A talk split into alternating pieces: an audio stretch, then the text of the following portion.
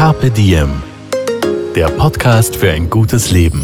Daniela Zeller und Holger Potje, jede Woche abwechselnd im Gespräch mit inspirierenden Menschen. Welche Rolle spielt ein bewusster Lifestyle für Sie? Woraus schöpfen Sie Kraft? Über Ernährung, Bewegung, Bewusstsein und Erholung. Wie finden Sie die richtige Balance im Leben? Woran sind Sie gescheitert? Und wie sind Sie wieder aufgestanden? Wie gelingt Ihnen das? Was für Sie persönlich ein gutes Leben ausmacht. Carpe Diem. Heute mit dem Geruchsforscher Johannes Frasnelli, der mit seinem Buch Wir riechen besser als wir denken einen Bestseller abgeliefert hat. Bevor es losgeht, wollen wir unseren heutigen Kooperationspartner Anima Mentis vorstellen. Ein Slogan von Anima Mentis lautet: Werde stärker und lass es andere merken. Themen wie Resilienz, Entspannungstechniken und Gelassenheitstraining werden in der virtuellen Anima Mentis Academy angeboten. Oder aber ihr schaut persönlich im Animamentis Center im ersten Bezirk in Wien vorbei. Animamentis Spirit für überall und jederzeit gibt's im hauseigenen Podcast Stark im Leben. Fülle mit Animamentis dein persönliches Reservoir an mentaler Kraft wieder auf. Und jetzt wünschen wir viel Spaß beim Carpe Diem Podcast. Heute habe ich extra darauf geachtet, wie ich rieche, mehr als sonst, denn ich sitze einem Geruchsexperten gegenüber dem Geruchsexperten. Kann man das so sagen? Ich spreche mit Geruchsforscher und Neurowissenschaftler Johannes Frasnelli. Äh, grüß Gott, ja, das, das kann man schon sagen. Es ist immer ganz wichtig äh, zu unterstreichen, dass ich nicht ein Spezialist der Gerüche bin, sondern äh, ein Spezialist des Geruchssinns. Mhm. Und wenn Sie jemanden treffen an einer Bar irgendwo, an einem Flughafen und diese Person fragt Sie, ja, und was machen Sie so beruflich? Was, was sagen Sie dann? Wie erklären Sie, was Sie machen? Also je nachdem, wie lange ich mit der Person reden möchte, äh, sage ich entweder, dass ich an der Uni unterrichte äh, wenn es nur kurz sein soll, weil dann normalerweise gehen die Leute dann schon wieder weiter. Und wenn ich aber die Person interessant finde, dann sage ich, dass ich mich in meiner Forschung mit dem Thema Riechen und Schmecken auseinandersetze. Das äh, üblicherweise führt das dann zum Nachfragen und dann kann ich dann zwischen fünf, zehn 15 Minuten oder zwei Stunden lang reden, je nachdem, wie viel Zeit wir haben. Wie sind Sie denn überhaupt gekommen zum Thema Riechen? Ähm, ich habe in Wien äh, Medizin studiert äh, in den 90er Jahren und ähm, habe dann irgendwann mal die Möglichkeit gehabt, eine Doktorarbeit zu verfassen, die ähm, damals angeboten worden ist zum Thema Riechen und Schmecken bei chronischer Niereninsuffizienz. Und äh, ich habe hab mich dafür interessiert ohne ohne weiteres und habe dann aber gemerkt, dass mich das Thema sehr interessiert, auch deshalb, weil ich immer schon gerne gut gegessen und gut getrunken habe. Und dann habe ich auf einmal gemerkt, dass ich ja hier sozusagen das Gute mit dem Nützlichen verbinden kann und mein Hobby zum Beruf machen kann. Und das äh, habe ich dann gemacht. Ist auch ein schönes Beispiel dafür, dass man manchmal einfach offen sein muss für das, was kommt und dass das Richtige einen ereilt und man gar nicht alles so planen kann. Das stimmt, wenn, wenn ich jetzt meine, meine berufliche Laufbahn anschaue und mit, mit jungen Studenten oder so drüber rede, dann äh, sagen die ja, äh, dass, ich so zielgerichtet das alles gemacht habe. Im Endeffekt ist es häufig so, dass man sich im Leben ein bisschen treiben lässt und dann im Nachhinein einen Sinn drin findet. Und äh, ja, also für mich ist das jetzt sehr gut äh, herausgekommen, aber es hätte an vielen verschiedenen, zu verschiedenen Momenten hätte hätte ein Pendel in eine andere Richtung ausschlagen können. Dann wäre ich heute was anderes. Und jetzt sind Sie sogar ausgezeichneter Buchautor, denn Ihr Buch hat den österreichischen Wissenschaftspreis 2019 bekommen. Ja, das ist natürlich eine ganz, ganz tolle Sache. Ich habe äh, letztes Jahr oder vor äh, knapp anderthalb Jahren die Einladung bekommen, ein Buch zum Thema Riechen und Geruchssinn zu schreiben. Am Anfang habe ich mir gedacht, das, das kann ich nicht. Ich bin ja kein Autor. Ich schreibe zwar wissenschaftliche Artikel, aber das ist natürlich ein ganz ein anderes äh, Schreiben. Und die äh, Damen, Damen und Herren vom äh, Verlag haben mich überzeugt, mal ein Probekapitel zu machen und das hat ihnen zugesagt. Und danach habe ich das ganze Buch geschrieben. Und dann äh, ab da war das dann ein, eine große Abenteuerreise, weil das Buch sehr gut aufgenommen worden ist äh, von den Lesern. Zweite Auflage wurde bald gedruckt und dann eben auch, dass, äh, dass ich auf die Shortlist für den Buchpreis gekommen bin und dann den eben sogar gewonnen habe. Das ist natürlich eine ganz tolle Überraschung. Es ist immer eine gute Entschuldigung, zurück nach Wien zu kommen und zurück nach Österreich zu kommen. Mhm. Wir riechen besser, als wir denken. Also diese These stellen Sie auf. Äh, so heißt auch das Buch. In Wahrheit stimmt das. Ne? Ich habe mir das früher noch nie so überlegt. Aber oft geht man irgendwo rein und das, man hat diesen, diesen Flash wie für mich ist das mein Heimatort Böheimkirchen. Also wenn ich gefragt werde, was ist Heimat, dann ist das Böheimkirchen so an einem Novemberabend, wenn sich ein bisschen so der Rauch aus den Schornsteinen vermischt mit dem Geruch des nassen Laubes. Das ist Heimatgeruch. Mhm. Und den gibt's nirgendwo wo sonst. Und, mhm. und da ist das Denken ausgeschaltet. Mhm.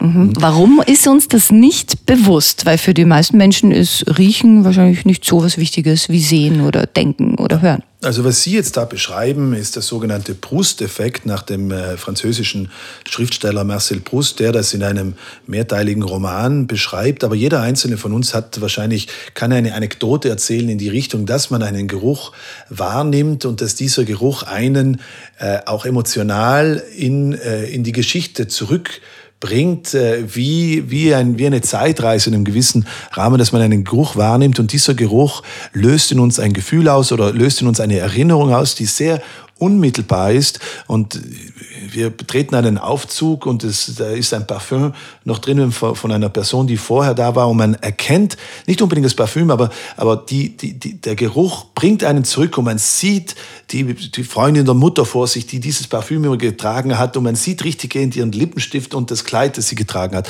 Also das ist etwas, was ganz, ganz typisch ist.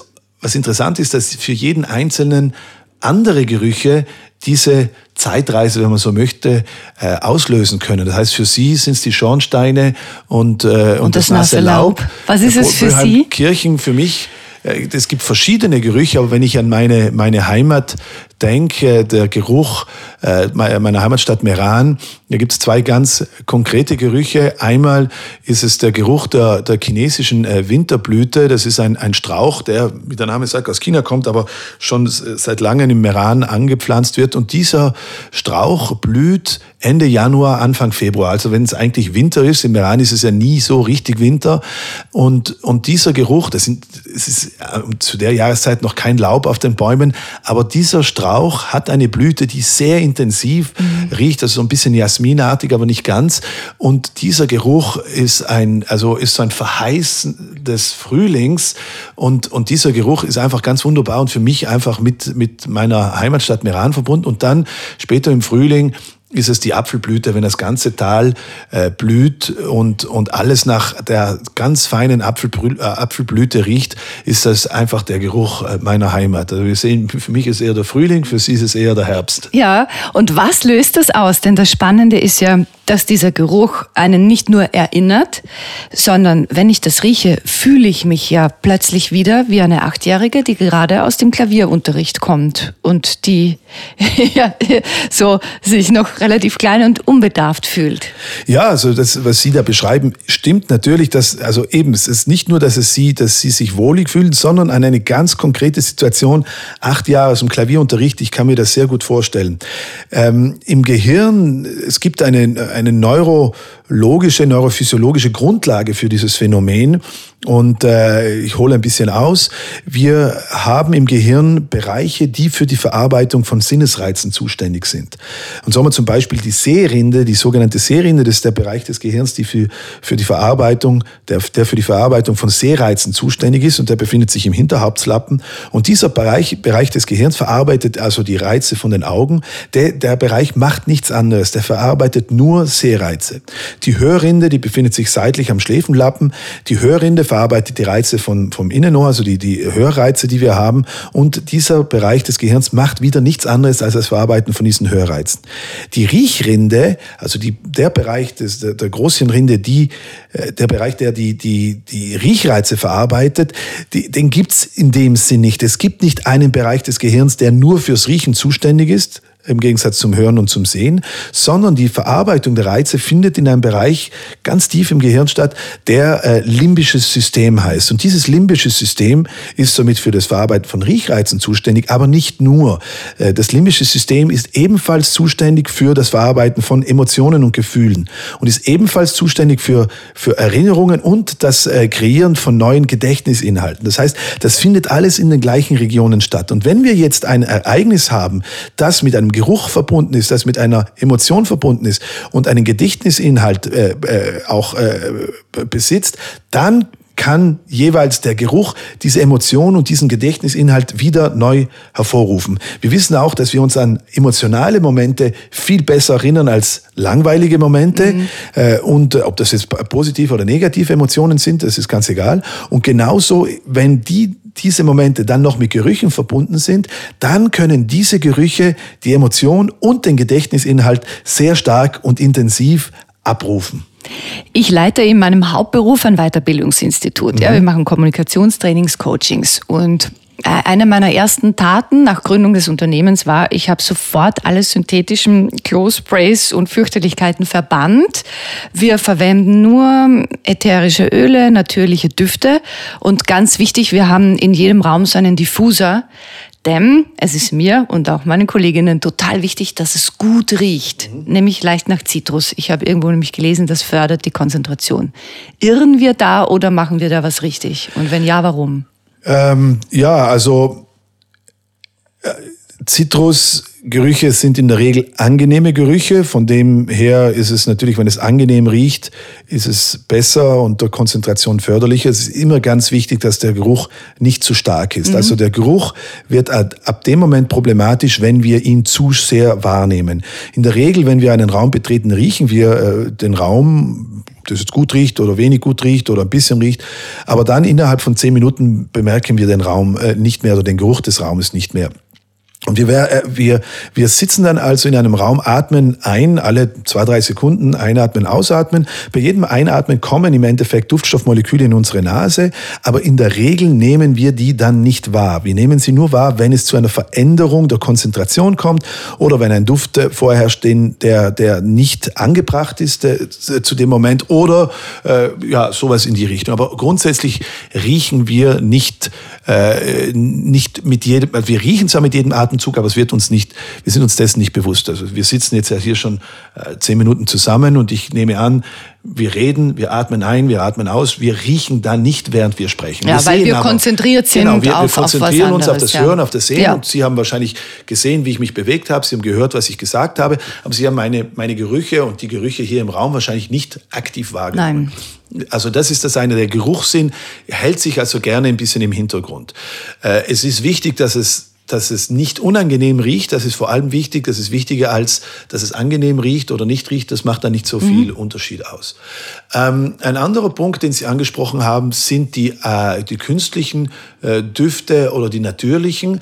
Es ist natürlich so, dass im Endeffekt jeder Duft, ob der jetzt künstlich oder natürlich ist, äh, ist grundsätzlich Chemie. Also die, mhm. das, was wir wahrnehmen, sind chemische, chemische Düfte und äh, also chemische Moleküle oder chemische Substanzen und die nehmen flüchtige chemische Substanzen, die nehmen wir wahr und das führt zu dem Wahrnehmen von Gerüchen. Aber es gibt so ein paar Unterschiede zwischen den künstlichen und den äh, äh, natürlichen äh, Aromen oder Gerüchen und ich äh, erkläre Ihnen das einmal. Nehmen wir mal an, wir, äh, wir ähm, produzieren Rosenwasser und dazu sammeln wir ganz viel Rosenblüten und bearbeiten die und können dann eine Essenz aus diesen Rosenblüten gewinnen. Und diese Essenz riecht ganz stark nach Rose natürlich und das ist eine Flüssigkeit, die wir jetzt vor uns haben. Wenn wir das chemisch analysieren, dann haben wir da drinnen Dutzende von verschiedenen Inhaltsstoffen, je nachdem, welche, wie, wie stark wir die Konzentrationen untersuchen, finden wir Hunderte wahrscheinlich die, äh, von, von unterschiedlichen äh, Duftstoffen. Die Hauptduftstoffe sind bekannt, die weniger stark vertretenen, die sind, je, je weiter wir die, die, die Verdünnungen ansehen, umso weniger weiß man drüber. Das riecht also sehr gut nach Rose. Wenn jetzt eine, eine Firma ein Rosenaroma künstlich herstellen möchte, dann schauen Sie sich an, was befindet sich in diesem Rosenwasser, mhm. was sind die Hauptbestandteile, die ersten drei, vier.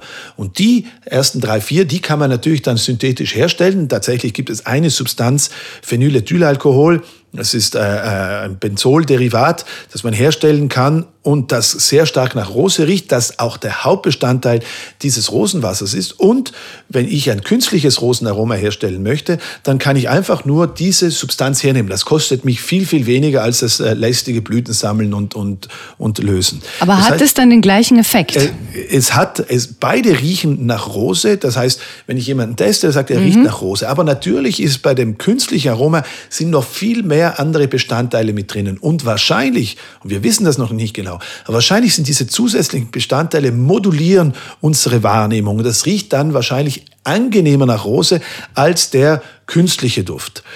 Aber wenn ich, aber was wir als einen angenehmen oder unangenehmen Duft äh, beurteilen, das hängt von vielen verschiedenen Faktoren ab und nicht so sehr davon, ob es natürliche oder künstliche Aromen sind, sondern es hängt davon ab, wie stark die konzentriert sind. Das heißt, das Rosenwasser, wenn ich das ganz stark konzentriere, dann wird das auch unangenehm riechen. Und der Phenylethylalkohol, wenn ich den relativ stark verdünne, dann riecht das nicht so angenehm. Das ist eins, die Konzentration. Das zweite, äh, der zweite Faktor, der beeinflusst, wie wir ähm, Gerüche wahrnehmen, ist unsere Erwartungshaltung. Wir haben da ein paar Studien dazu gemacht, äh, zum Beispiel eine mit Parmesankäse, wo wir unseren Studienteilnehmern Parmesan zu riechen gegeben haben und wir haben ihnen gesagt, das ist Parmesan. Da haben sie gefragt, wie gut riecht dieser Geruch zwischen 0 und 10. 5 ist neutral, 0 sehr unangenehm, sehr, 10 sehr angenehm. Und äh, die, die Studienteilnehmer fanden den Geruch ganz okay, zwischen 6 und 7, also nicht besonders angenehm, aber auf der angenehmen Seite. Und wenn wir sie gefragt haben, würden sie etwas essen, das so riecht? Ja, auf jeden Fall 8 auf 10, 9 auf 10, ich würde sowas essen. Und dann haben wir das wiederholt mit anderen Düften, gleiche Aufgabenstellung und sind dann später wieder mit dem Parmesangeruch Geruch gekommen und haben denen jetzt aber denen zu glauben gegeben, dass es sich um Erbrochenes handelt. Also wir haben gesagt, jetzt riechen Sie Erbrochenes, riechen Sie bitte dran, wie angenehm oder unangenehm riecht das. Und das war 0,5 auf 10. Würden Sie etwas essen, das so riecht? Nein, niemals würde ich etwas essen. Und das eins, aber das war genau der gleiche Parmesangeruch wie vorher. Und das Einzige, was wir hier verändert haben, ist die, die Erwartung gegenüber dem Geruch. Und diese Erwartung hat diesen Geruch sehr stark verändert. Das heißt, wenn wir zurückkommen zu unserem Beispiel mit dem Rosenwasser, wenn wir Phenylethylalkohol jetzt verdünnen, dass er nicht so unangenehm riecht und den jetzt als Rosenextrakt äh, äh, anbieten oder sagen, das ist die chemische, chemische Substanz Phenylethylalkohol oder wir bieten den an als Extrakt 15, dann wird, je nachdem, wie wir den Duft bezeichnen, wird die Wahrnehmung eine andere sein. Die chemische Substanz oder der chemische Name wird die stärkste negative Reaktion hervorrufen. Der neutrale Name Extrakt 15 wird relativ neutral bewertet werden und wenn wir das als Rosenextrakt anbieten und verkaufen, dann wird das als angenehm empfunden werden. Und das ist natürlich jetzt, wenn Sie mit natürlichen Aromen arbeiten und sagen, wir haben hier natürliche Aromen, werden die als angenehmer wahrgenommen als künstliche Aromen. Weil natürlich gerade ein gutes Image hat. Genau, genau. Wie, wie ist das bei Kindern? Also wenn Kinder zum Beispiel Parmesan riechen und die haben noch nie Parmesan gesehen und keine Erwartungshaltung. Mhm. Äh, Gerade bei Parmesan, glaube ich, sagen ja viele Kinder, Igitt, das stinkt. Es das ist natürlich deswegen? so, ja, also ich, ich weiß nicht, das ist wahrscheinlich nicht untersucht worden, aber wir wissen, dass Kinder grundsätzlich neuen Gerüchen und neue, neuen Aromen gegenüber äh, wenig aufgeschlossen sind. Und das ist nicht nur bei Kindern so, das ist auch bei Erwachsenen so. Ähm, und das ist ganz sinnvoll vom Evolutionären her, dass wir erstmal, wenn etwas unbekannt ist, wenn ein Duft unbekannt ist, der Duft eines Lebensmittels vor allem, dann finden wir den unangenehm. Sie kennen das vielleicht sogar, wenn Sie nach Hause kommen und jemand hat äh, Kohlsprossen oder irgendwie oder Blumenkohl kocht sowas, kommen nach Hause, es riecht komisch. Was riecht denn da so komisch? Dann ist es erstmal negativ. Und dann kriegen Sie die Information, das ist der, der Rosenkohl oder was auch immer, und dann, ah, das riecht danach und auf einmal wird der gleiche Geruch weniger unangenehm. Das heißt, das, was unbekannt ist, wird erstmal als relativ negativ empfunden und das in, in unserer Evolution war natürlich sinnvoll, weil wir damit, damit uns geschützt haben, dass wir nur Sachen gegessen haben, die, äh, die, von denen wir wissen, dass sie uns gut tun. Jetzt ist es natürlich so, dass wir nicht nur auf unserem Geruchssinn äh, beruhen, um zu beurteilen, ob ein Lebensmittel gut ist oder nicht, sondern wir können einfach auch das anbeko- anbe angeboten bekommen. Das heißt, wenn ich zu Ihnen bei Ihnen eingeladen bin und Sie haben irgendwie mit einer Küche experimentiert, die ich noch nicht kenne, Sie sind eine Spezialistin, ich kenne mich nicht aus, einmal eine Küche von Nepal, die kenne ich nicht, die Küche von Nepal, und Sie haben irgendein nepalesisches Produkt da und Sie bieten mir das an und ich rieche daran, es riecht ein bisschen komisch, weil da irgend irgendwas drinnen ist, das ich nicht kenne. Aber wenn Sie mir sagen, ja, das ist gut, das kann man so essen, dann probiere ich's. Mhm. Und dann ist es wahrscheinlich so, dass am Anfang das für mich ein bisschen komisch schmeckt und die ersten Male wahrscheinlich ich eher ein bisschen zurückhaltend bin. Aber wenn ich das häufig genug probiere, immer wieder, dann irgendwann mal kann es sein, dass mir das äh, dass das beginnt mir zu schmecken. Und deshalb ist es ganz wichtig, dass man bei Kindern, die heikel sind und die gewisse oder viele Sachen nicht essen, dass man sie zumindest ähm, dazu bringt, zu probieren, ein, zu kosten, ein, zwei Mal zu kosten. Wenn sie es nicht mögen, dann ist es okay. Und dann beim nächsten Mal, wenn man das dann wieder kochen, drei Wochen später, nochmal probieren. Und es wurde gezeigt, dass ungefähr beim zehnten Mal, ab dem zehnten Mal, beginnen die Kinder das dann äh, lieber zu haben. Das ist ein Schnitt. Das funktioniert nicht bei allen so, mhm. weil als ich Kind war, hätte das sicher nicht funktioniert. Ich hätte wahrscheinlich nicht mal probiert. Aber irgendwann mal äh, gewöhnt man sich dran und dann wird das auch als positiv angenommen. Warum ist es wichtig, sich an, an vieles zu gewöhnen? Weil man könnte ja sagen, ja Mai, dann isst der Max halt sein Leben lang nur Nudeln mit Butter. Ja, er muss ist, ja das andere nicht essen. Es ist essen. natürlich, äh, also das ist ein Zugang. Äh, es ist natürlich so, ähm, dass wir über die Lebensmittel ja nicht nur unsere Energie bekommen, da wären Nudeln mit Butter auch genug, äh, aber wir brauchen natürlich auch äh, Vitamine und andere Inhaltsstoffe im, im, äh, im Essen. Und wenn das jetzt zu ein, einseitig ist, dann bekommen wir die nicht. Also bei Nudeln mit Butter kriegen wir nicht mal genügend Proteine zusammen. Also das ist das eine. Das andere ist auch, dass und das ist meines Erachtens ein Zeichen dafür, wie wichtig der Geruchssinn für uns ist, dass wir mit den ähm, mit den Lebensmitteln, die wir oder mit dem Essen, das wir zu uns nehmen, dass wir eben auch sehr viel Freude damit verbinden. Mhm. Und wenn wir, wir sprechen umgangssprachlich immer vom Schmecken, wenn wir was im Mund haben. Wenn, wenn ein Lebensmittel, wenn der Schweinsbraten vor uns steht, dann riecht er gut und sobald wir den im Mund haben, sagen wir, der schmeckt gut. Aber wenn man sich das physiologisch anschaut, merken wir, dass das eigentliche Schmecken nur süß, sauer, bitter, salzig und umami, also herzhaft ist, dass aber die Wahrnehmung von den Aromen vom Schweinsbraten oder vom Apfel oder von Ananas, das findet alles über den Geruchssinn statt. Und zwar können die Duftstoffe, die sich im Mund anreichen, weil normalerweise haben wir den Mund zu und wir kauen, das vergrößern wir die Oberfläche, die Duftstoffe werden, äh, äh, verflüchtigen sich aus dem, dem Essen, reichern sich in der Mundhöhle an und können dann von hinten über den Rachen in die Nasenhöhle eindringen und gelangen dort zur Riechschleimhaut. Und da nehmen wir dann die Aromen wahr. Das, was über süß, bitter, salzig und umami hinaus hinausgeht, nehmen wir dann eben über den Geruchssinn wahr. Und äh, und, und das ist dann eben das Aroma und das erlaubt uns eine Ananas von einem Apfel zu unterscheiden.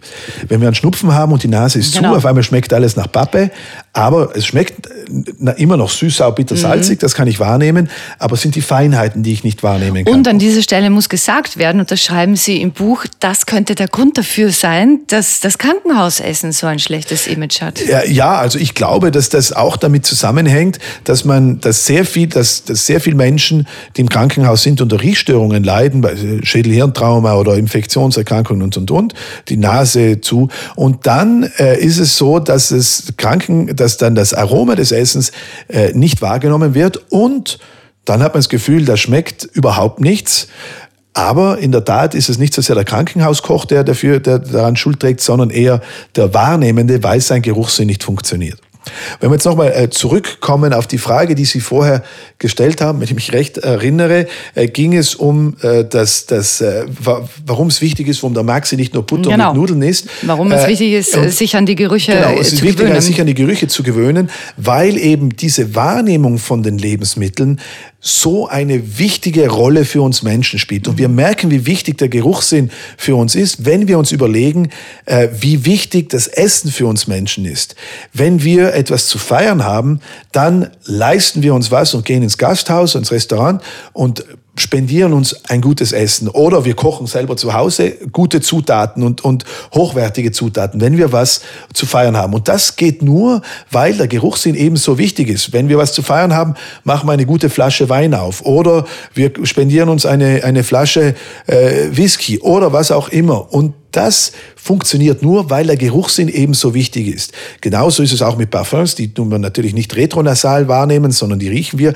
Aber auch wenn das nicht wichtig wäre für uns, dann würden wir nicht eine 100 äh, Euro für ein kleines Flaschel Parfüm ausgeben. Mhm. Was erhoffen uns, äh, was erhofft sich der Mensch, wenn er sich Parfum aufsprüht? Ja, das ist eine ganz interessante Frage. Ich sehe, also wir haben natürlich unseren eigenen Körpergeruch und mit dem Parfüm kann man, kann man gewisse Züge unterstreichen. Also ich vergleiche das gerne mit einem Make-up. Äh, Männer weniger, aber Frauen verwenden ja verschiedene Make-up in verschiedenen ja. äh, Levels. Also man kann einfach nur einen Lippenstift auftragen oder die Augenpartie unterstreichen und man kann dann die Lippen voller erscheinen lassen oder dünner oder, oder die Augen größer und, und die Wangenknochen mehr hervorheben und so weiter. Man kann aber nicht das ganze Gesicht verändern. Ja. Man kann sie eine Maske aufsetzen und dann sieht man die Maske, aber dann hat man keine Persönlichkeit mehr darunter. Und bei den Parfums äh, ist es ein bisschen ganz ähnlich, dass man versucht, gewisse gewisse äh, Züge zu unterstreichen. Und wenn ich von Zügen spreche, ist, dass man mit dem Parfüm eine, eine Message versucht äh, rüberzubringen. Das Problem ist aber, da gibt es mehrere Probleme. Zum einen äh, haben wir beim Parfüm keine, keinen Spiegel. Wenn ich, wenn ich ich mache das jetzt nicht, aber wenn ich Make-up auftragen würde und in den Spiegel schaue, dann sehe ich, oh, das ist zu viel oder, oder das ist nicht ausreichend und so weiter. Und dann kann ich das anpassen. Beim Parfum aber habe ich diese Rückmeldung nicht. Das heißt, ich muss von mir selber ausgehen. Das Problem aber ich rieche es auch immer schwächer. Ich rieche es mhm. immer schwächer. Ich gewöhne mich an, an, an den Geruch. Das heißt, ich habe dann die Tendenz, mehr noch aufzutragen. Und das sind die Menschen, die man kennt, wo man hinter ihnen in der, in der Einkaufspassage ist. Das ist und, nicht und, angenehm. Und eben, mhm. aber die riechen es eben selber nicht. Äh, aber die machen eben auch den Fehler, dass sie, dass sie so viel auftragen, dass ihre Persönlichkeit äh, sozusagen vollkommen verschwindet hinter dieser Maske an Gerüchen. Das ist wie wenn die mit einer Gesichtsmaske herumlaufen würden. Die kann zwar schön sein, aber es ist nicht mehr die Person. Mhm. Und genauso ist es mit den Parfums. Wenn man da so viel aufträgt, dann verschwindet die Persönlichkeit hinter diesem Parfumgeruch. Auf der anderen Seite, ein anderer Punkt ist noch, dass der Körpergeruch, den wir ja alle verströmen, den wir auch nicht wahrnehmen können, und den wir beim Gegenüber in der Regel auch erst wahrnehmen, bewusst wahrnehmen, wenn wir uns sehr viel näher, näher kommen, dass das eigentlich ein Tabuthema ist. Das ist etwas, wo wir nicht drüber sprechen. Also ich kann einem Kollegen, einem Arbeitskollegen sagen, hör mal zu, du hast Schnittel auch in den Zähnen. Ist zwar nicht angenehm, aber es ist gar kein Problem. Aber wir können einem Kollegen nicht sagen, äh, du riechst heute nicht so gut. Mhm. Lüfte deine Jacke oder geh duschen. Äh, weil das etwas ganz, ganz Persönliches ist. Das heißt, der Körpergeruch ist etwas ganz Intimes. Es ist wie Nacktheit. Wir haben, wir wollen den, den Kollegen nicht riechen, weil es wäre, wie wenn er nackt vor uns sitzen würde. Wir haben kein Problem damit, unseren Partner zu riechen. Den können wir auch nackt sehen. Es ist kein Problem in der Familie, sich gegenseitig nackt zu sehen. Aber wir wollen das ist etwas zu Intimes und deswegen ist es so schwierig, drüber zu sprechen und, und, äh, und deswegen ist es dieses Tabuthema. Und, und es ist, wir müssen mehr über Gerüche reden in alle Richtungen, wir müssen auch mehr über Körpergerüche reden. Mhm. Verlieben wir uns eigentlich in einen Menschen, den wir gut riechen können oder können wir die Person gut riechen, in die wir verliebt sind? Oder kann man das gar nicht so voneinander trennen? Ich glaube, das geht wirklich in beide Richtungen. Also wir können uns ja auch in jemanden online verlieben, wo wir den Körpergeruch gar nie wahrnehmen. Das heißt, kann, man kann sich verlieben mhm. auch ohne äh, Körpergeruch. Aber es ist natürlich klar, dass äh, der Körpergeruch gerade wenn man sich noch näher kommt, also in, in, die Sexualität kommt, dass da der Körpergeruch eine sehr, sehr starke Rolle spielt äh, bei der Anziehung der kann anregend sein, der kann natürlich auch erregend sein. Und da ist es oft so, dass der Körpergeruch von einem Menschen, den man gern hat, angenehm wahrgenommen wird, aber auch, dass der, als ein Körpergeruch anregend oder erregend wirkt und dadurch die Person noch attraktiver erscheinen lässt. Aber ich, wir machen jetzt mal ein kleines Gedankenexperiment. Sagen wir mal, Sie haben einen Partner, den Sie sehr anziehend finden und meinetwegen auch sehr erregend. dann, äh, dann funktioniert das. aber stellen wir, stellen, sagen wir mal, mhm. Sie haben das früher auch schon gehabt, mhm. aber dann haben Sie sich von diesem Partner getrennt und äh, haben diesen Partner äh, und die, die Trennung war nicht sehr einfach. Wenn Sie Sie diesen Partner dann den Körpergeruch wieder riechen würden, würde der Partner, würde dieser Körpergeruch wahrscheinlich, ich kann es nicht ausschließen, dass es anders wäre, würde dann wahrscheinlich weniger erregend oder vielleicht sogar abstoßend mhm. riechen. Und dasselbe ist auch mit dem, mit dem, sagen wir mal, mit einem Kollegen oder einem Chef, den man hat, den man nicht ausstehen kann. Und wenn der ein Parfum trägt oder einen Körpergeruch, den ich wahrnehmen kann, äh, und das verbinde ich dann miteinander, dass immer, wenn es im Büro so riecht, ist diese Nervensäge da, dann habe ich dann eben auch Schwierigkeiten, den zu riechen. Also es geht wirklich in beide mhm. Richtungen. Also mir haben auch schon Frauen erzählt, dass sie ihren Partner auf einmal nicht mehr riechen konnten.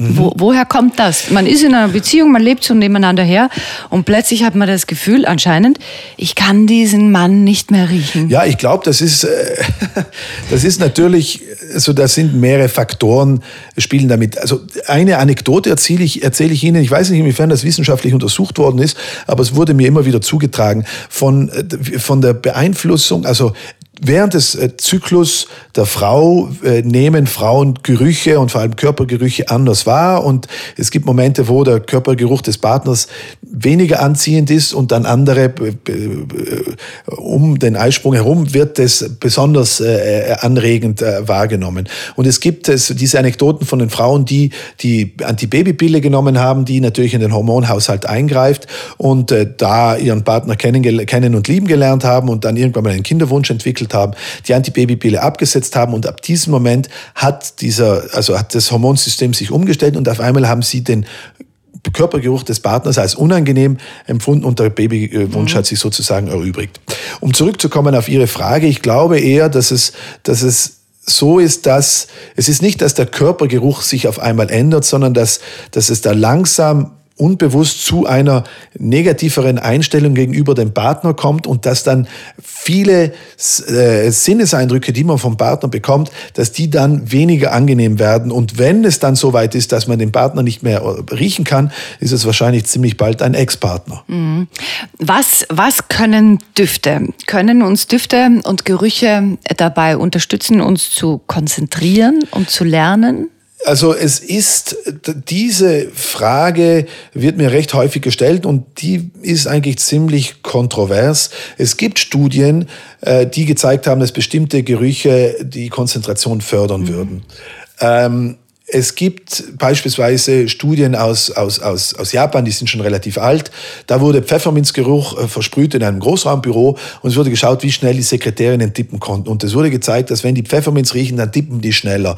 Und dann hat man versucht, das Pfefferminzaroma einzusetzen und es hat dann überhaupt nicht funktioniert. Ich glaube, was wichtig ist, ist, dass die Gerüche nicht zu stark sind. Wenn Gerüche stark sind und wir uns der Gerüche bewusst werden, dann werden wir abgelenkt, dann äh, empfinden wir sie als negativ und dann ist es sicher eine Beeinträchtigung. Das heißt, man kann dafür sorgen, dass man ein angenehmes Klima hat, dass es nicht stinkt, dass die, dass die Beleuchtung gut ist, dass es vom Sound her angenehm ist, nicht zu laut und nicht zu leise mhm. für die, die Schwierigkeiten haben. Und da könnte wahrscheinlich auch der Geruch mit reinspielen. Aber ich glaube nicht, dass es einen einzelnen Geruch gibt, der wirklich die Konzentration fördert. Also ich wäre da mhm. eher vorsichtig. Also ist es egal, ob ich mir Rosenduft, Pfefferminzduft, Zitrusduft, Vanilleduft oder Lavendelduft auf mein Kissen sprühe, damit ich besser schlafen äh, kann. Für Sie äh, kann das äh, gut sein. Man gewöhnt sich dann ja auch daran und es kann dann schon dazu führen, dass man, sagen wir, wenn jetzt der Lavendelduft da ist oder es kann auch der Körpergeruch von einem Partner sein, der nicht da ist und dann man hat das sein T-Shirt dann oder sein Pyjama mhm. da und, und schläft mit dem ein. Wenn man die Verbindung Übung macht, die Konditionierung, dass ich immer dann, wenn ich Lavendel rieche, dann schlafe ich gut, dann wird Lavendel wahrscheinlich den Schlaf auch fördern. Aber das kann für Sie der Fall sein, für jemand anderes, der den nervigen Kollegen im Büro hat oder die Kollegin, die nicht mehr nach Lavendel riecht, da würde der gleiche Geruch wahrscheinlich eher problematisch sein. Das mhm. heißt, diese Wirkungen sind sehr individuell und jeder Einzelne kann das für sich selber herausfinden. Mhm, aber äh, gewisse Firmen werben ja damit, ne? nimm Lavendel, dann schläfst du besser. Ja, ist aber, also ein Irrtum oder äh, stimmt Irrtum. nicht ganz? Ich glaube, das ist eine gute Marketingstrategie. Äh, ich glaube nicht, dass die wissenschaftlich äh, gut untermauert ist. Mhm. Können Düfte dabei unterstützen, psychische ähm, Verstimmungen ähm, zu heilen oder unsere Laune zu heben? Ja, auch das. Wenn wir da mal ganz soft beginnen. Ja, also auch das auf jeden Fall. Äh, Gerüche können das machen, aber wieder ist das sehr individuell. Das heißt, ein Geruch kann das für Sie auslösen und derselbe Geruch macht bei mir gar nichts. Und bei einer dritten Person kann der sogar unangenehm oder eher deprimierend äh, wirken. Mhm. Aus, also, und das hängt immer damit zusammen, wie unsere äh, eigene Biografie mit diesen Gerüchen zusammenhängt. Und das heißt dann aber auch im Umkehrschluss, dass es nicht diesen einen Geruch gibt. Jetzt kann man natürlich vom Marketing her äh, ausgehen und sagen, ich mache jetzt einen, einen Duft und diesen Duft haben äh, die, sagen wir, ein Parfüm und dieses Parfüm äh, wird dann bei, den, bei einem Liebespaar positive Gerüche, äh, positive Gerüche, positive Gefühle erzeugen und dann natürlich später kann dieser eine Geruch positive Gefühle auslösen wieder. Aber das muss man schon von vornherein so planen. Man Aha. kann nicht jetzt äh, einen Geruch erfinden oder, oder einfach mal Zitronenaroma verkaufen, als das wird sie äh, wohler fühlen lassen. Es kann natürlich sein, beispielsweise, das Kaffeegeruch. Kaffeegeruch ist typischerweise damit verbunden, dass man dann einen Kaffee trinkt. Und wenn man einen Kaffee trinkt, dann äh, ist man wacher äh, und, und äh, schneller im Kopf am Morgen. Und es kann sein, dass man dann einen Kaffeegeruch verströmen kann und der führt per se schon dazu, dass man dann ein bisschen wacher mhm. und ein bisschen schneller ist. Aber wenn es zum Beispiel bei einer Tante immer nach Kaffee gerochen hat und man hat sich dort irrsinnig unwohl gefühlt, könnte es sein, dass man Kaffeegeruch überhaupt nicht erträgt. Ganz genau. Das ist eben das Risiko mit den ganzen, mit den ganzen Duftstoffen, dass die Beziehung zu den Gerüchen, Gerüchen so individuell ist. Gibt es einen ultimativen Lieblingsduft der Menschheit? Gibt es irgendeinen Geruch, den alle Menschen auf der Welt als besonders schön und angenehm wahrnehmen? Also grundsätzlich werden äh, Blumendüfte immer als recht angenehm empfunden. Wenn man hungrig ist, äh, Essensgerüche äh, typischerweise als angenehm empfunden. Aber ähm, es gibt keinen einzelnen Geruch, keinen Duftstoff, der besonders angenehm oder unangenehm ist. Also es gibt äh, äh, so Geschichten von der US-Armee, die versucht hat, einen, einen universellen Gestank zu entwickeln, der dann äh, bei Demonstrationen eingesetzt werden könnte, um die Massen zu vertreiben, anstelle von Tränengas, das ja äh, recht äh, brennt und, und unangenehm ist und auch für die und dann Schwierigkeiten macht, äh, dass man einfach nur einen Duftstoff äh, versprüht, der ganz unangenehm riecht. Und das funktioniert aber leider nicht. Und das mhm. funktioniert nicht aus dem Grund, dass die Konzentration eben so wichtig ist bei der Beurteilung. Das heißt, wenn wir einen angenehmen Geruch haben, wenn wir den ganz stark konzentrieren, wird der unangenehm wahrgenommen werden. Und wenn wir einen unangenehmen Duft haben und den ganz leicht, ganz verdünnen, dann kann der angenehm werden. Und das, das ist tatsächlich so. Also wenn wir Blumendüfte, von denen ich gesprochen habe, wenn die zu stark sind, wie bei Lilien, dann beschreiben das häufig Leute als, das ist einfach zu stark und mhm. unangenehm. Wenn man den verdünnt, ist er ganz angenehm. Mhm. Vor allem beim Essen, ne? wenn man so einen ja. Lilienstrauß stehen genau. hat vor der Nase und man möchte essen, ist das unangenehm. Und auf der anderen Seite gibt's eben auch äh, das Beispiel von Skatol oder Indol. Das sind äh, Stoffe, die man im Stuhl, also in den Exkrementen findet, die den Geruch der Exkremente bedingen. Und diese Stoffe riechen nicht gut. Nicht gut. Wenn man die aber stark verdünnt, dann kriegen die ein blumiges äh, Aroma sogar. Und wenn man jetzt wieder zu den Parfums zurückkommt, da sind gewisse Inhaltsstoffe drinnen, die verdünnt und kombiniert mit anderen Stoffen dann sehr angenehm riechen. Mhm. Aber wenn man die einzeln und stark konzentriert riecht, sind irgendwelche Drüsenprodukten von irgendwelchen Tieren und das riecht ganz fürchterlich abstoßend. Aber verdünnt, kombiniert, dann riecht es wieder angenehm. Also, um auf Ihre Frage zu antworten, es gibt nicht den einen angenehmen oder den einen unangenehmen Duft für uns Menschen. Mhm. Und es verändert sich oft, oder? Als ich Teenager war, habe ich so Vanille geliebt und habe mich oft eingecremt mit irgendwelchen Vanille Body Lotions. Jetzt, wenn wir jemand in einer Parfümerie so einen Vanilleduft aufsprüht, oh, ist das ganz unangenehm. Mhm. Wieso ändert ändert sich das so? Ja, das, äh, das ändert sich ja auch bei der Vorliebe von, äh, von Lebensmitteln. Also wenn man, wenn man jetzt zum Beispiel schaut, welche Vorlieben haben kleine Kinder oder Kinder, äh, da muss vor allem süß sein Schokolade, und dann äh, ja. Schokolade, aber auch, das Süß ist ja schmecken, aber auch äh, bei den Aromen, also die haben überhaupt kein Problem, irgendwelche Bonbons mit, mit einem ganz künstlichen Apfelaroma oder ganz künstlichem Pfirsicharoma zu, zu sich zu nehmen. Und die freut das und das ist wunderbar. Und für uns vielleicht irgendwann mal mögen wir das auch, aber wir haben lieber die feineren Düfte mhm. und, und, und das heißt, das verändert sich über die Zeit. Das verändert sich natürlich auch mit unserer Einstellung gegenüber, wo wir wissen, die Bonbons sind nicht gesund und, und der richtige Pfirsich eben schon oder das Pfirsichblüten-Gelee, das wir auf unser, äh, auf unser Essen tun. Aber das, das verändert sich mit der Zeit und es und, und, und so ändert, wie sich die Vorlieben ändern fürs Essen, ändert sich auch die Vorlieben für Gerüche. Und äh, warum das im Einzelnen so ist, ist nicht bekannt, aber es ist so, auf jeden Fall. Mhm. Aber nicht für alle, das verändert sich nicht für alle gleich. Es gibt Leute, die sind auf dem gleichen Stand wie vor, wie als sie 15, 16 waren. Und andere, die experimentieren mehr, mehr und, und, und verändern ihre Vorlieben. Es, es hat durchaus Sinn, an seinem Geruchssinn zu arbeiten und diesen zu trainieren, denn wir trainieren dadurch auch unser Gehirn. Würden Ja. Sie das kurz erklären? Also wir haben verschiedene Studien durchgeführt mit Menschen, die den Geruchssinn verloren haben, mit äh, gesunden Menschen, mit dem normalen Geruchssinn, Studenten, mit Leuten, die äh, Sommeliers werden wollten und mit Spitzensommeliers und haben mehr oder weniger immer dasselbe gefunden. Zum einen ist das Riechtraining ein Geruchstraining, das muss allerdings lange durchgehalten werden, führt zu einer Verbesserung des Geruchssinns. Also je länger man trainiert und wenn man sich regelmäßig äh, bewusst mit dem Geruchssinn auseinandersetzt, dann verbessert sich der, der, der Geruchssinn. Aber wir haben eben auch gesehen, dass mit der Verbesserung des Geruchssinns auch Veränderungen im Gehirn stattfinden. Und zwar im Gehirn haben wir ja die, die, die Rinde des Großhirns, dort befinden sich die Nervenzellen drinnen und die ist auf der Oberfläche des Gehirns und das ist die graue Substanz. Je dicker das ist, umso mehr Synapsen gibt es, umso mehr Nervenzellen und wenn sie dünner ist, sind weniger Nervenzellen und weniger Synapsen da. Und wir haben gezeigt, und andere haben das auch gezeigt, dass die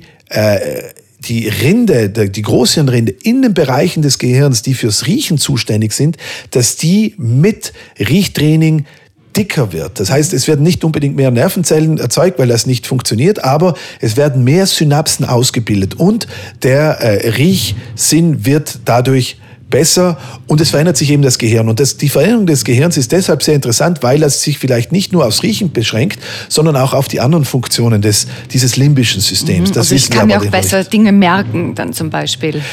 Ja, also das wäre eine der Schlussfolgerungen. Ich glaube nicht, dass das schon getestet worden ist, aber auf jeden Fall bei den Sommeliers, die können sich ja unglaublich viele Sachen merken und man kann sich vorstellen, dass man mit dem Training eben auch äh, die, das Gedächtnis verbessert. Wie kann ich meinen Geruchssinn trainieren? Also das Geruchstraining, das wir äh, jeweils anbieten, ist, äh, äh, ist äh, folgendes, dass wir unseren äh, äh, Probanden sechs bis acht verschiedene Fläschchen geben. Das kann aber sich jeder zu Hause selber auch machen. Und da geben wir ihnen verschiedene Duftstoffe. Das kann auch wieder jeder zu Hause machen. Ein Rosenwasser, ein Vanilleextrakt, äh, äh, Rosmarin oder irgendetwas, irgendetwas, was halt riecht, Gewürznelken. Und an diesen Düften riecht man dann täglich, morgens, abends, wirklich aktiv, eins nach dem anderen mit einem Nasen. Nasenloch, mit dem anderen Nasenloch, mit beiden Nasenlöchern. Man setzt sich aktiv auseinander mit diesen Düften und man macht das über mehrere Wochen, sechs bis zwölf Wochen. Man muss es nicht so machen, wie ich es beschrieben habe. Man kann auch einfach aktiv äh, riechen. Wenn man jetzt irgendwo lebt, wo viele verschiedene Düfte im Garten sind, kann man das auch dort machen. Das Wichtige ist, dass man das regelmäßig macht und dass man es aktiv macht. Nicht einfach nur sich beströmen lässt mit Düften, sondern dass man sich wirklich gedanklich mit den Düften aus- auseinandersetzt, dass man die miteinander vergleicht, dass man die versucht zu beschreiben. Und wenn man das macht, nach sechs Wochen oder besser noch nach zwölf Wochen, also nach drei Monaten, verbessert sich der Geruchssinn. Und man hat die äh, Wirkungen auch aufs Gehirn. Wir wissen allerdings nicht, ob wir dann das weitermachen müssen oder wenn wir aufhören, dass sich das wieder, dass der Geruchssinn also wieder, wieder zurückgeht zurückgeht. es wieder schrumpft, das wissen wir noch nicht. Aber bei den Sommeliers, bei den Master-Sommeliers, also diese Spitzensommeliers, von denen es nur ein paar hundert auf der Welt gibt, die haben wirklich einen dickeren Kortex, äh, dichte, dichte, dickere Rinde, je älter sie sind. Normalerweise wird die dünner mit dem Alter, aber die, je älter sie sind, umso mehr Erfahrung haben sie, umso mehr Riecherfahrung haben sie und umso dicker wird äh, die Rinde. Und das finde find ich ganz spannend. Ich finde das auch faszinierend. Hm, Hat man Ihnen eigentlich in Kanada schon einmal gesagt oder, oder zu verstehen gegeben, dass Sie nicht so gut riechen würden? Ja, das ist ja natürlich wieder eine ich frage das persönliche- nicht aus Unhöflichkeit, sondern Sie schreiben in Ihrem Buch, dass wir europäischen Menschen, äh, wie soll ich das ausdrücken, stärker riechen, einen stärkeren Eingeruch haben als nordamerikanische Menschen. Man kann es so sagen, das hängt nicht damit zusammen, dass wir stärker riechen würden, sondern einfach nur, dass die Hygieneregeln äh, in äh, Nordamerika und in Europa anders sind und wahrscheinlich dann in Nordeuropa anders als in ähm, Süd, äh, Sü- Südeuropa. Ich habe das bemerkt, weil äh, ich, also weil eben äh, die Hygieneregeln sind anders und das führt dazu, dass ein Körpergeruch, der vielleicht hier in Europa noch akzeptabel ist, dass das in Nordamerika äh, schon nicht mehr akzeptabel ist. Ich habe das natürlich jetzt nicht, äh, ich habe schon mich ordentlich geduscht und so weiter, aber ich habe das in, in äh, Gesprächen mit meinen jeweiligen Partnerinnen herausgefunden, dass eben die Regeln anders sind. Das, was noch akzeptabel ist, ist in, in, hier in Europa, ist in Nordamerika unter Umständen schon nicht Was mehr wäre akzeptabel. das zum Beispiel? Einfach nur, dass man also ein, ein T-Shirt, das äh, länger getragen wird oder dass man sich mehrfach täglich duscht, weil dann, weil sonst, wenn man aktiv ist, der Körpergeruch zu, zu stark wird, beispielsweise. Warum riechen Babys so gut? Warum die Babys so gut riechen, das weiß ich nicht, aber wir wissen, warum, warum wir, den, wir Geruch den, Geruch so sehr gerne. mögen. Und zwar haben wir da eine Studie durchgeführt und haben gesehen, dass wir haben das nur bei jungen Frauen gemacht. Und es kann sein, dass es dass dieselbe Wirkung auch bei jungen Männern der Fall ist, dass es auch bei älteren äh, Damen und Herren der Fall ist, aber da haben wir es einfach nicht getestet, deswegen kann ich mich darüber nicht äußern. Aber wir haben, äh, wir haben junge Mütter gebeten, ob wir äh, ihren Babys Pyjamas geben können. Und die, die, die Pyjamas wurden während drei Tagen und drei Nächten getragen von den Babys. Und dann haben wir die Pyjamas genommen und die haben natürlich dann nach den Babys gerochen. Und diese Pyjamas haben wir eingefroren und äh, dass die Gerüche äh, aufbewahrt werden. Und dann später, nachdem wir genügend gesammelt haben, haben wir eine andere Gruppe von Müttern gebeten, bei unseren Studien mitzumachen. Und eine Vergleichsgruppe von Frauen, die selber keine Kinder gehabt haben.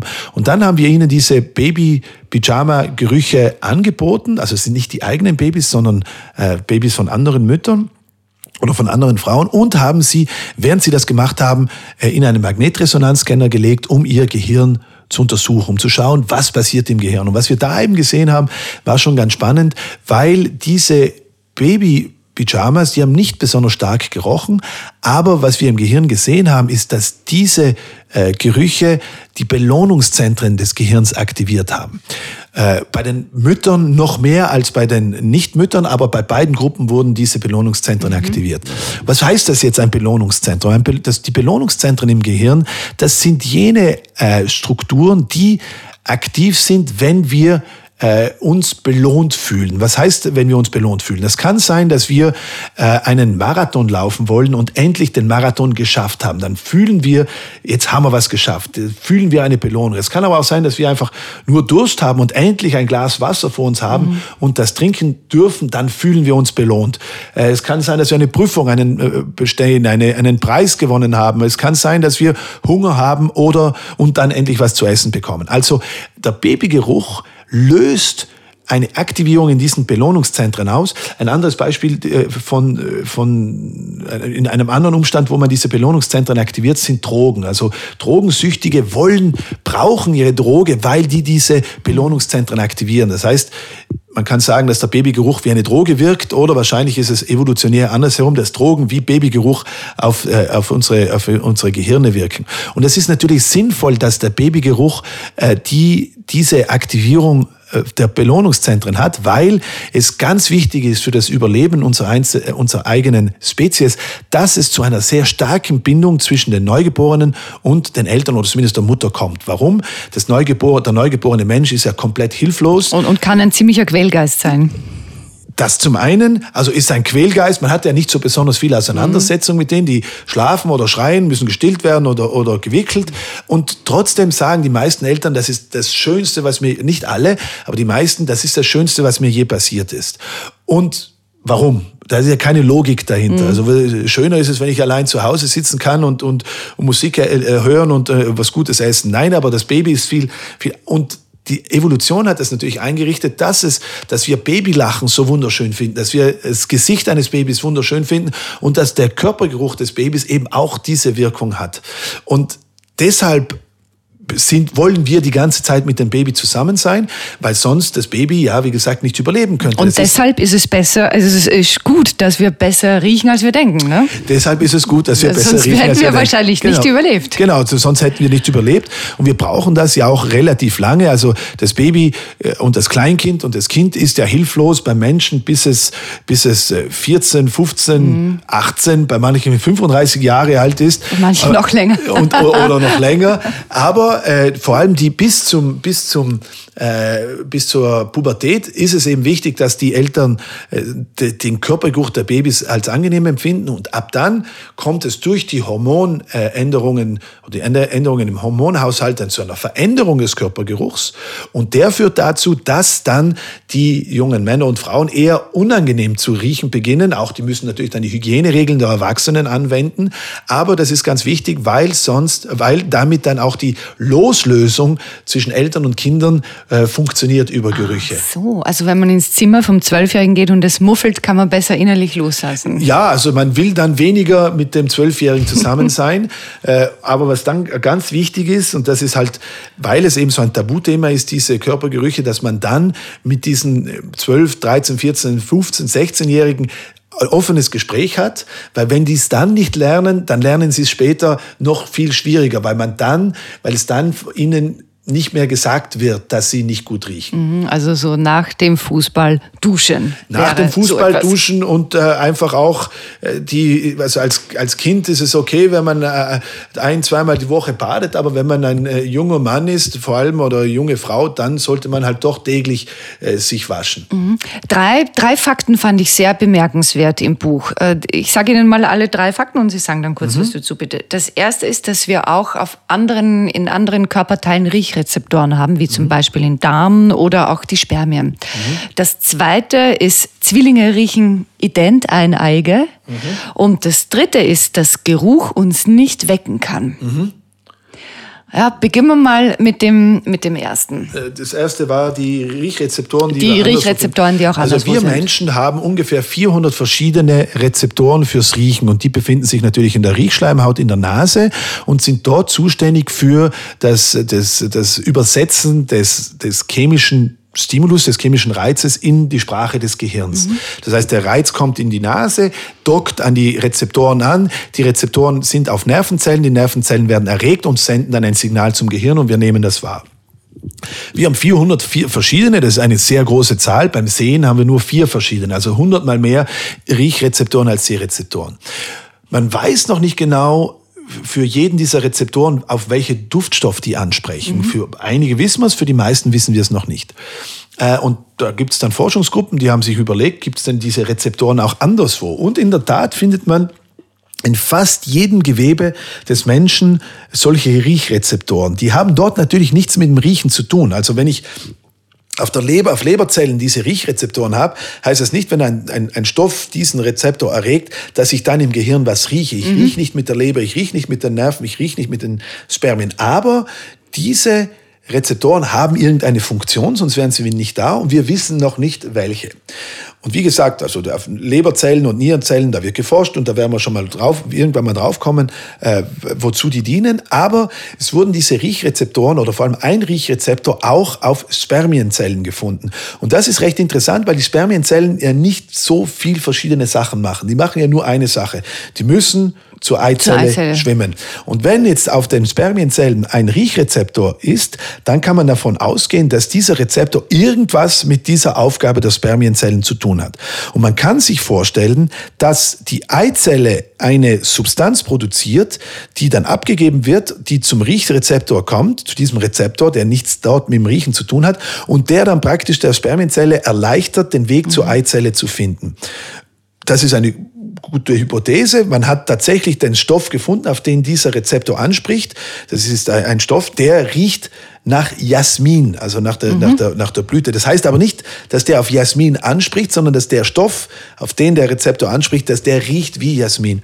Und ähm, die, die, die Geschichte ist nicht zu Ende erzählt, weil wir noch nicht genau wissen, was denn die Rolle ist. Aber in der Theorie könnte man wenn man diesen, diesen, diesen Pfad irgendwie unterbricht, also entweder die Eizelle produziert nicht mehr den Stoff oder äh, der, der Stoff wird nicht mehr abgegeben von der Eizelle oder die Spermien sprechen nicht mehr an auf diesen Stoff. Und wenn dieser Stoff, wenn dieser äh, äh, äh Mechanismus wirklich äh, äh, wichtig wäre für die Aufgabe der Spermien, dann könnte man in der Theorie eine Methode entwickeln, um eine Empfängnis, um eine, um eine Empfängnis zu verhüten, auf eine andere Art und Weise, die nicht über die Hormon, äh, über mhm. den Hormonhaushalt geht, so, wie natürlich. die Antibabypille mit allen ihren Nebenwirkungen, sondern eine, eine äh, Kontrazeptive entwickeln, die auf diesem beruhen. Das könnte der Mann dann nehmen, das könnte die Frau nehmen, das könnten beide nehmen und das wäre ganz angenehm, wenn, wenn es funktionieren würde. Ich bin im Konjunktiv, weil das noch nicht nachgewiesen mhm. worden ist. Aber es gibt so ein paar Hinweise drauf und wer weiß, vielleicht arbeiten schon Pharmafirmen dran und vielleicht haben wir bald äh, äh, Empfängnisverhütung über, diese, über diesen Me Mechanismus. Mhm. Das zweite ist, äh, eineige Zwillinge riechen ident, aber wahrscheinlich nur, solange sie das gleiche essen, oder? Genau, also der Geruch, der Körpergeruch, also, den wir verströmen, der wird bedingt durch äh, Schweißzellen, und zwar nicht alle Schweißzellen, die Hauptschweißzellen unseres Körpers ähm, auf, you know, im Gesicht und auf den Händen und ähm, im Rücken, die produzieren nur Wasser und, und Salz mhm. und die mhm. riechen auch nicht besonders. Aber es gibt einige äh, Drüsen, Schweißdrüsen, vor allem im Achselbereich, im Anogenitalbereich, die produzieren andere Substanzen, mehrere Substanzen, nicht nur Wasser und Salz. Und die Zusammensetzung dieser Substanzen hängt mit unserer Genetik zusammen. Das heißt, nur genetisch identische Personen produzieren dieselben Substanzen. Diese Substanzen sind flüchtig und diese Substanzen verursachen den Körpergeruch.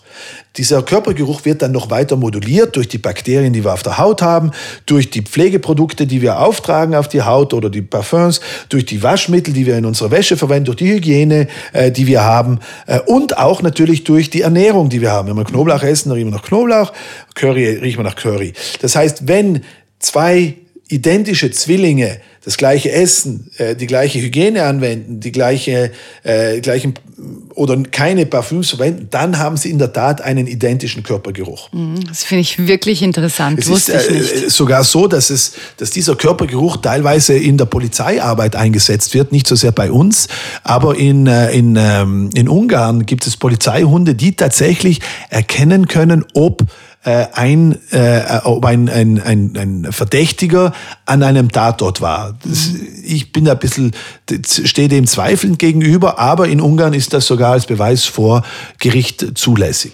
Ja, und meine, meine dritte Frage war, der, dass uns der Geruch nicht wecken kann. Ich habe nämlich einen Nachbarn, der wohnt zwei Stockwerke unter mir, leidenschaftlicher Raucher. Und ich bilde mir ein, dass ich im Sommer so um vier Uhr in der Früh schon öfter wach geworden bin, weil der Zigarettenduft in, in meinem Schlafzimmer war.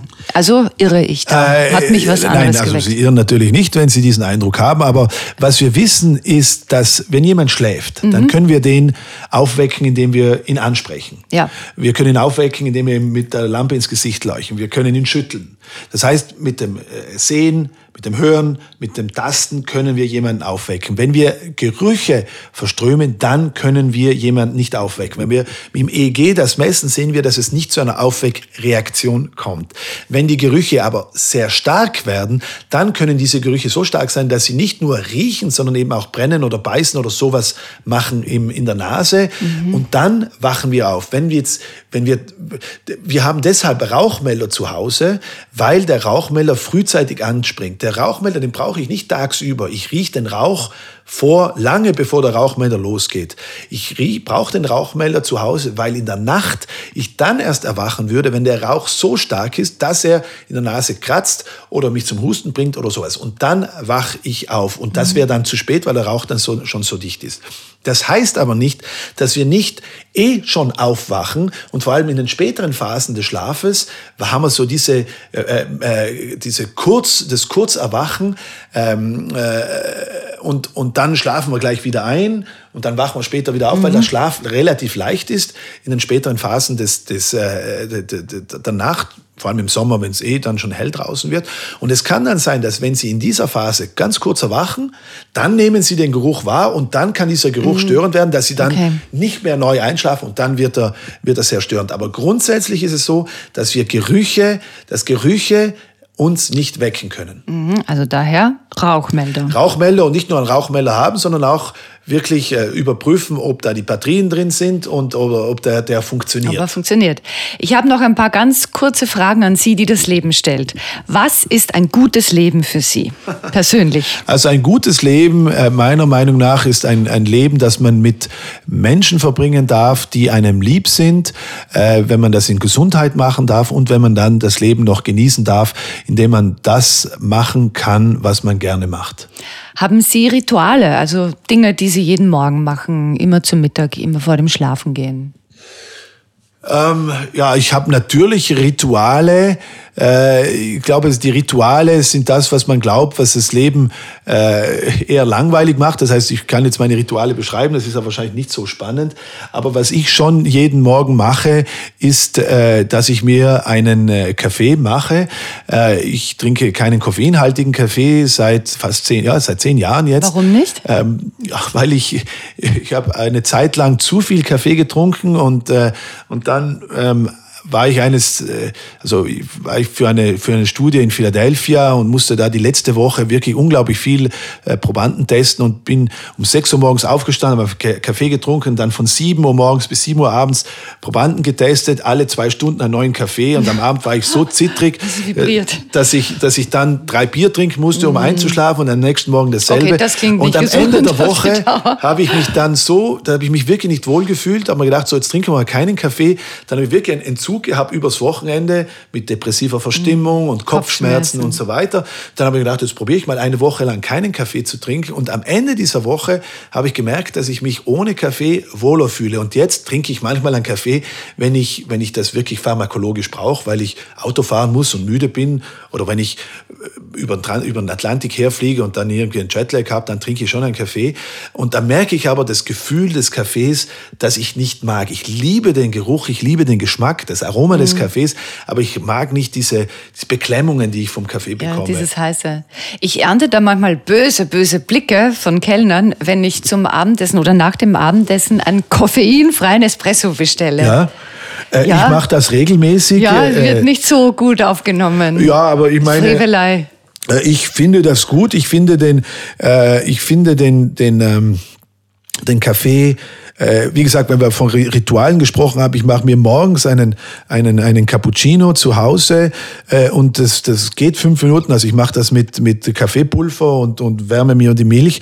Und das Kaffeepulver, das habe ich von einer äh, kleinen äh, privaten Rösterei, die eben einen bestimmten Kaffee und dann den, den gewissen Mischung zusammenstellen. Und das ist wirklich ein ganz äh, tolles Ritual am Morgen, diesen, diesen Kaffee Duft und dann den Kaffeegeschmack, wenn der Cappuccino eben gut ist und meiner ist gut, äh, dann ist das schon was ganz, ganz, ganz Wunderbares. Sie sind auch Italiener. Ja, ich bin natürlich als, als Südtiroler schön auf der, äh, auf der sicheren Kaffeeseite. Nein, aber äh, auch kulinarisch auf der Schnittstelle zwischen, zwischen dem mediterranen italienischen und dem, und dem äh, der äh, böhmisch-österreichischen Küche. Das heißt, ich kann mir von beiden Seiten das, das Wichtige und das Richtige herauspicken und ja, das Beste herauspicken. Wunderbar. Gibt es ein Zitat, das Sie besonders geprägt hat? Äh, ein Zitat, das mich besonders äh, geprägt hat. Meine Güte, da müsste man äh, äh nachdenken. Ich habe ein Zitat in der Tat, und zwar ist das äh, aus äh, ähm, aus dem Zauberberg von, von, äh, von Mann, aber ich glaube, es ist eigentlich von, von Goethes Faust. Und das äh, ist äh, äh, allein bedenkt, der Berg ist heute zaubertoll und wenn, wenn ein Irrlicht euch die Wege weisen soll, dann müsst ihr es so genau nicht nehmen. Und ich finde das ganz schön, weil, weil das äh, irgendwie das, das Leben, also so wie ich es verstehe, vielleicht ist es auch anders analysiert worden, aber so wie ich das verstehe, ist es in einer Welt, in der so viele Sachen passieren, äh, kann man sich auch einfach mal treiben lassen und man muss nicht immer alles so genau nehmen und man kann damit ganz zauberhafte und wunderbare Sachen erleben und, und teilweise eben auch äh, das, das, das sehen, dass das Leben sich in eine äh, Richtung entwickelt, die man nicht unbedingt vorhergesehen hat, aber die eben auch wunderschön sein kann. Ich finde, das ist ein schönes Schlusswort. Dankeschön für diese spannenden Einsichten, für das Gespräch. Danke für die Einladung. Danke. Mehr von Carpe Diem gibt es auf Soundcloud, iTunes, Google Play oder Spotify. Jetzt abonnieren und liken. Das Carpe Diem Magazin erscheint alle zwei Monate. Besucht auch unsere Social Media Portale auf Facebook, Instagram und YouTube und unsere Website carpediem.live. Carpe Diem, der Podcast für ein gutes Leben. Wenn euch der Carpe Diem Podcast gefallen hat, dann schenkt ihm 5 Sterne bei Apple Podcasts. Wir sind jetzt auch direkt über podcast.carpediem.live erreichbar und freuen uns über Anregungen, Kommentare und Ideen. Nächste Woche Holger Potje im Gespräch mit Österreichs einzigem vegetarischen Haubenkoch Paul Iwitsch, der die Tian-Restaurants in Wien und München leitet.